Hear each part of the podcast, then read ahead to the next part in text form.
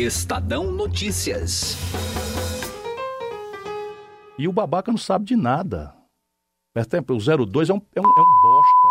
Ele é o 02 ou o 03? Eu não sei. É o Os 03. três são bosta. É um bosta. Como é característico, Ciro Gomes não poupou palavras para analisar o momento político do país em entrevista exclusiva a este podcast.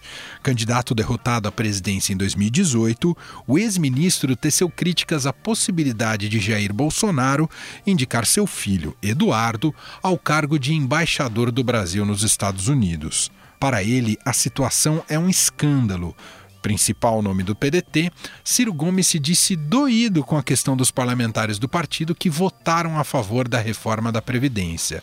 Mostrou decepção principalmente com a deputada Tabata Amaral. De acordo com ele, a parlamentar tem a arrogância de não aprender com as consequências da sua atitude e a criticou por fazer dupla militância. Eu sou Emanuel Bonfim e esse é o Estadão Notícias, que hoje conversa com Ciro Gomes, numa entrevista conduzida pelo jornalista Raíssen Abac e as editoras do broadcast da Agência Estado, Clarice Oliveira e Silvia Araújo. Estadão Notícias. A XP Investimentos foi eleita a melhor assessoria de investimentos pelos paulistanos na pesquisa Datafolha. A assessoria está na essência e no DNA da XP, e esse importante reconhecimento reflete o compromisso em fazer os brasileiros investirem melhor por meio de uma assessoria especializada e transparente, que busca sempre os melhores investimentos de acordo com o perfil de cada cliente. Acesse xpi.com.br. XP Investimentos, mudando para sempre seu jeito de investir. Estadão Notícias.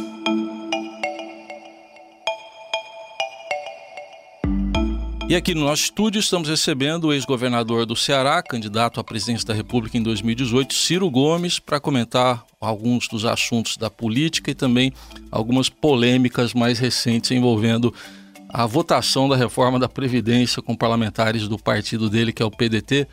Obrigado pela presença aqui. Muito obrigado, é um prazer muito grande. Cumprimento a toda a boa gente brasileira, paulista que está nos ouvindo. Conosco aqui também nessa entrevista, os nossos colegas aqui do Estadão e da Agência Estado, a Clarice Oliveira e a Silvia Araújo. Obrigado pela presença de vocês duas. Queria começar justamente com essa questão envolvendo oito parlamentares é, do PDT que votaram a favor da reforma da Previdência. Né? Dá um terço da bancada, se eu não estiver enganado. Menos um pouco, menos um pouco. Qual vai ser a sua posição em relação a isso? Olha, isso tudo é muito doído e a minha posição foi explicitada até antes. Eu sou a favor de que quem não consiga cumprir as legítimas, amadurecidas decisões programáticas bem discutidas internamente do partido deve achar outro caminho para fazer a sua militância.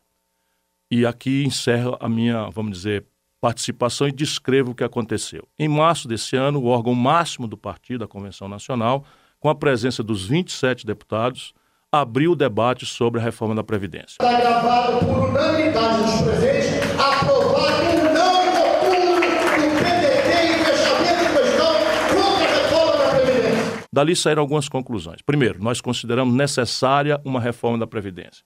Segundo, nós nos obrigamos a apresentar uma proposta de reforma da Previdência em linha com o fato de que foi uma única candidatura que apresentou antes da eleição uma proposta de reforma.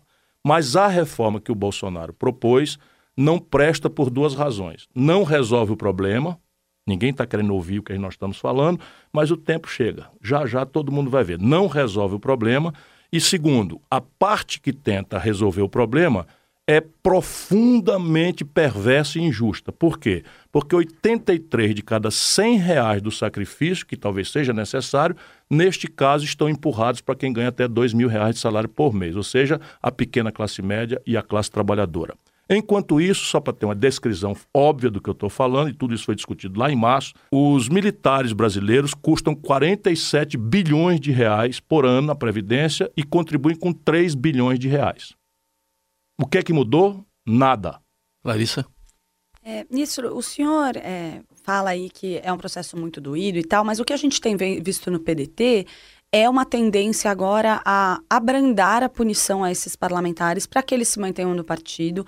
É, o senhor acha que isso é um erro? O partido deveria manter uma postura mais firme para ter mais coerência interna ali? Não, nós, essa é uma questão não é trivial. Veja bem, 27 deputados a gente botar para fora oito, não é? É uma coisa muito dura, por motivações as mais variadas. Portanto, a minha opinião nem é de punição.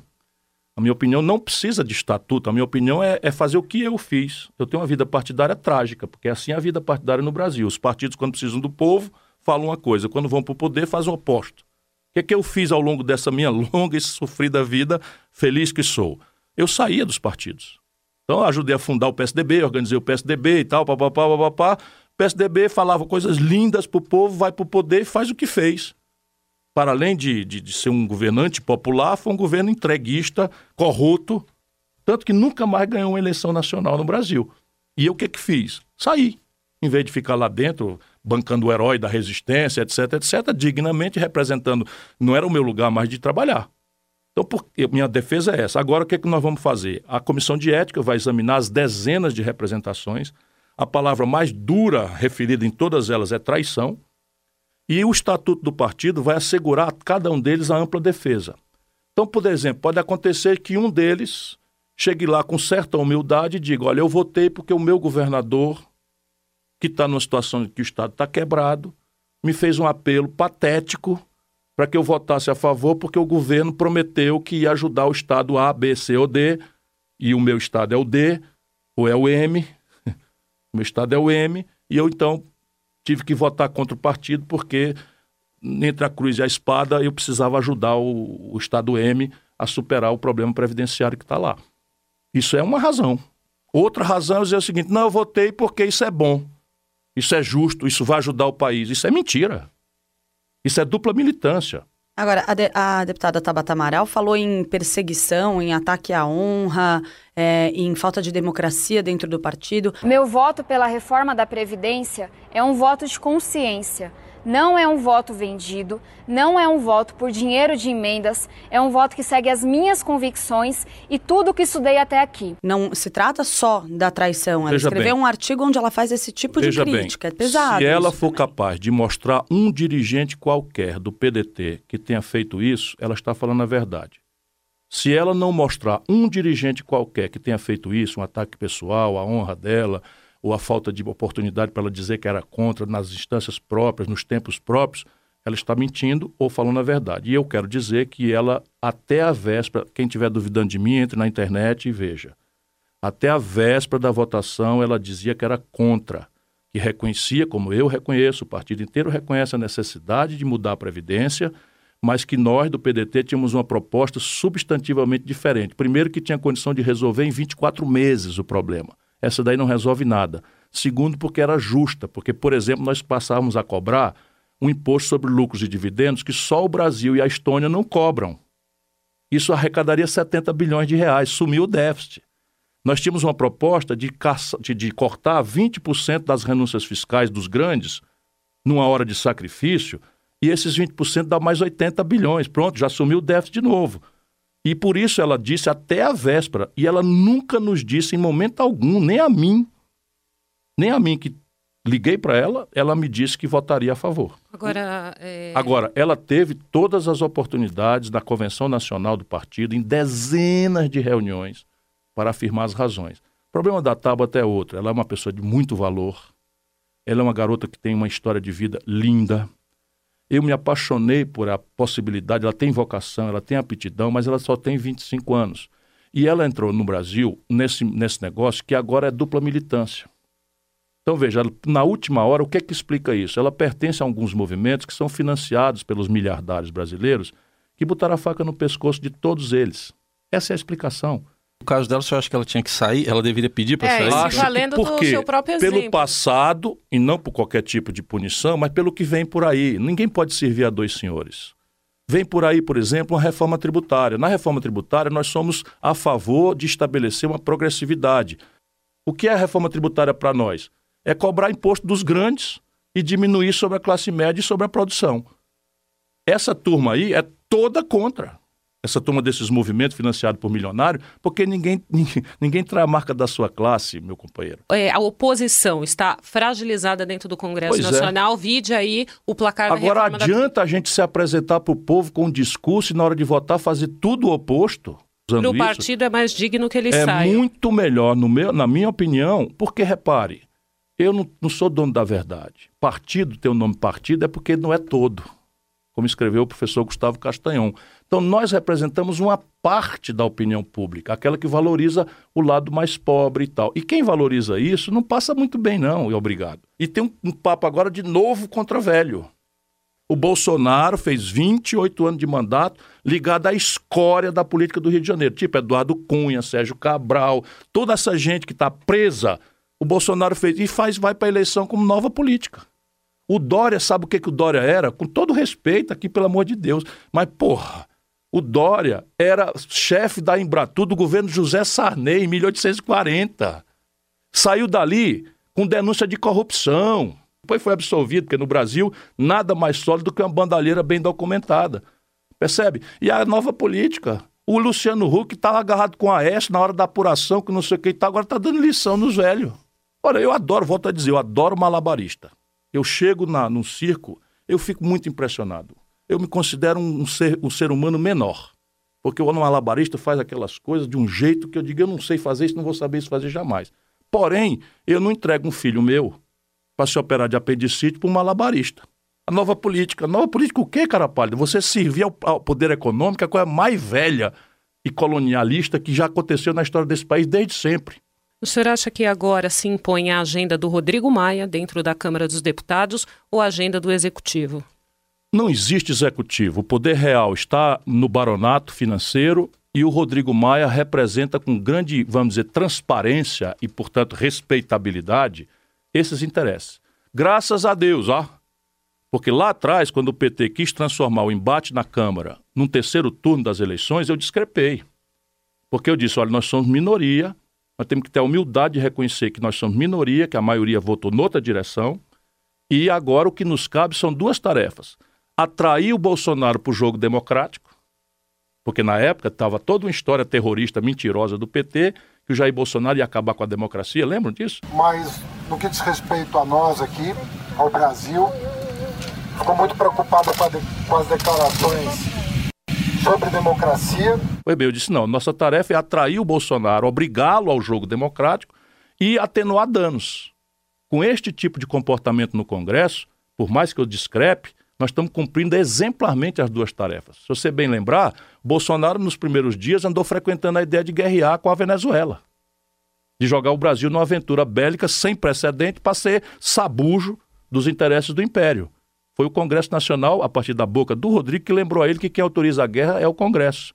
Por quê? Porque no jogo parlamentar a gente ganha e perde. Isso é que a Tabata não tinha tempo ainda para aprender e está tendo a arrogância de não aprender nem sequer com as consequências do que aconteceu. Agora, o presidente Bolsonaro já se manifestou, acho que duas ou três vezes, diferentemente do que fez na campanha, pela reeleição, dizendo que está aí para 2022. Agora, se não tiver uma boa reforma política, e se o povo quiser, estamos aí para continuar mais quatro anos. O senhor está aí também para 2022? Eu diria que tô e não tô, que nem o que nem o pisca-pisca, né, o pisca-alerta do português, né? Sabe a piadinha, né? Eu tô aqui meio bem humorado, ainda que tudo seja então, olha aí atrás se está funcionando o pisca-pisca. Tá, não tá, tá, não tá, né? Porque o pisca-pisca, mas todo mundo entendeu. Bobagem. Eu, não, é, não é a minha melhor arte contar piada. Veja, eu tô porque eu fui candidato três vezes, o meu partido quer que eu seja, etc, etc. Mas com a minha experiência, não é, eu não quero ser candidato a presidente, eu quero ser um bom presidente. Para ser como o Bolsonaro foi, ou como a Dilma foi, ou como o Collor foi, eu não quero ser. O que, que quer dizer isso? O Bolsonaro falou violentamente contra todas as reformas da Previdência.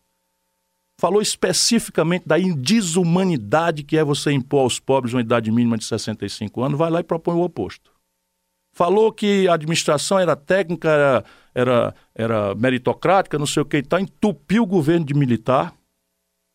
São nove generais ministros e conservou todos os privilégios dos militares na Previdência Social e agora tudo indica para nos distrair, está nomeando o filho, um policial de 35 anos, para o lugar mais complexo e sofisticado da diplomacia de um país, que é a representação junto ao Império Norte-Americano. Se está sendo criticado, é sinal que é a pessoa adequada onde questões gravíssimas de natureza comercial, de delicadíssimas posições internacionais, de problemas graves multilaterais, de, de fluxos financeiros terríveis, de pressão americana para destruir as condições de produção industrial do Brasil.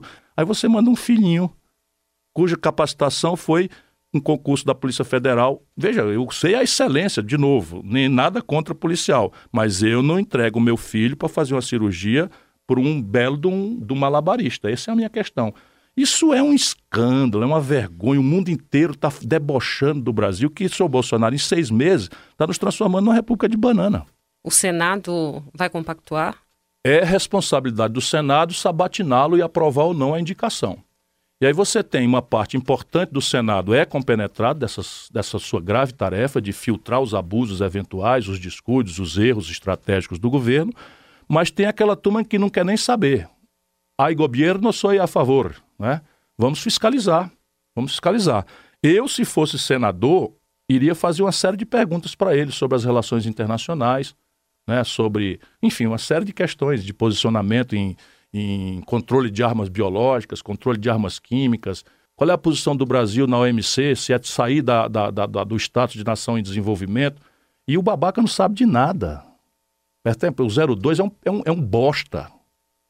Ele é o 02 ou o 03? Eu não sei. É Os três são bosta. É um bosta. Esse cara circula no Congresso Nacional com a camiseta fazendo apologia de um torturador, o tal coronel canalha brilhante ostra, que Satanás o tenha debaixo de sete ferros. É isso que o Brasil está. Nós vamos botar um apologista da tortura como embaixador do Brasil na principal, no principal posto diplomático do país. Quem achar isso bom, bata palma. Queria concluir fazendo uma pergunta para o senhor sobre um evento da campanha e relacionar com o evento atual. O senhor chegou a declarar, vou, não vou falar ipsis literis, mas que cada um devia ficar na sua caixinha ali, juiz, promotor, procurador. E agora a gente está vendo aí conversas sendo divulgadas aos poucos entre o então juiz Sérgio Moro e procuradores. Aqueles que têm as mensagens, os hackers criminosos ou os veículos da empresa, que apresentem. Isso aí é sair da caixinha? Como é que o senhor avalia? No Brasil virou baderna. É político fazendo, fazendo administração, é juiz fazendo lei, é juiz fazendo política, é juiz ganhando dinheiro. Então vamos raciocinar juntos. Vamos pensar juntos. Esqueça o ódio e a paixão pelo Lula. Isto não é o que está no Brasil em questão. Quem gosta disso é o Bolsonaro e o PT. Para o Bolsonaro e para o PT é perfeita a associação deles. Porque só existem eles dois e nós todos que não concordamos com isso temos que engolir. Então eu não estou falando se o Lula é inocente ou não. Qual país do mundo um juiz encarregado de julgar e condenar um político aceita ser ministro do outro político que era adversário e ganhou eleição porque aquele primeiro político não pôde mais participar da eleição.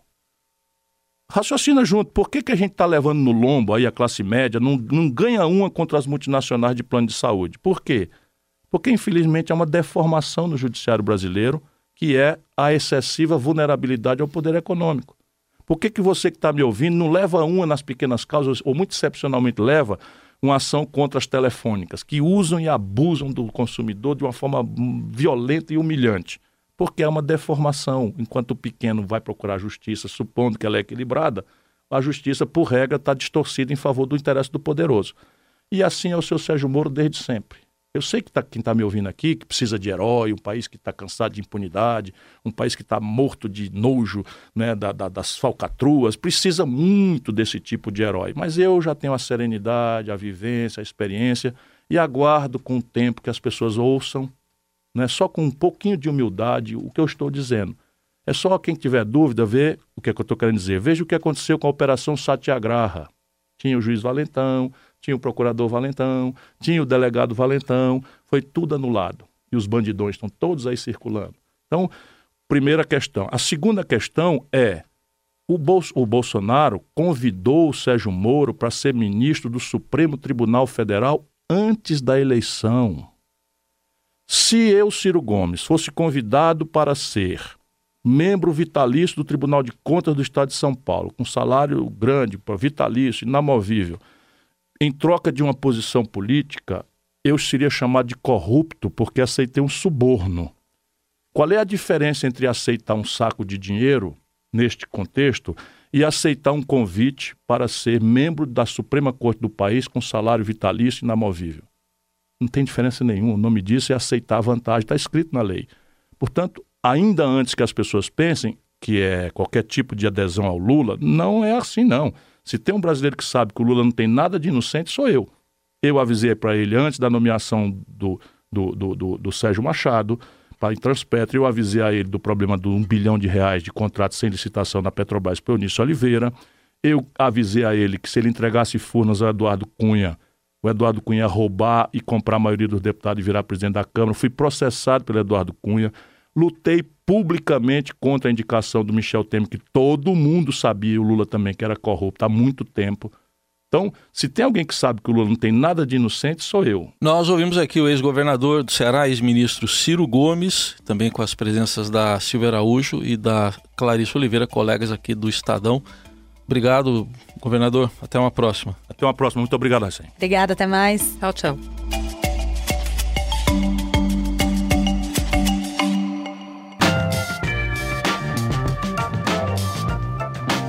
O Estadão Notícias desta terça-feira vai ficando por aqui. Contou com a apresentação minha, Emanuel Bonfim, produção de Gustavo Lopes e montagem de Nelson Volter.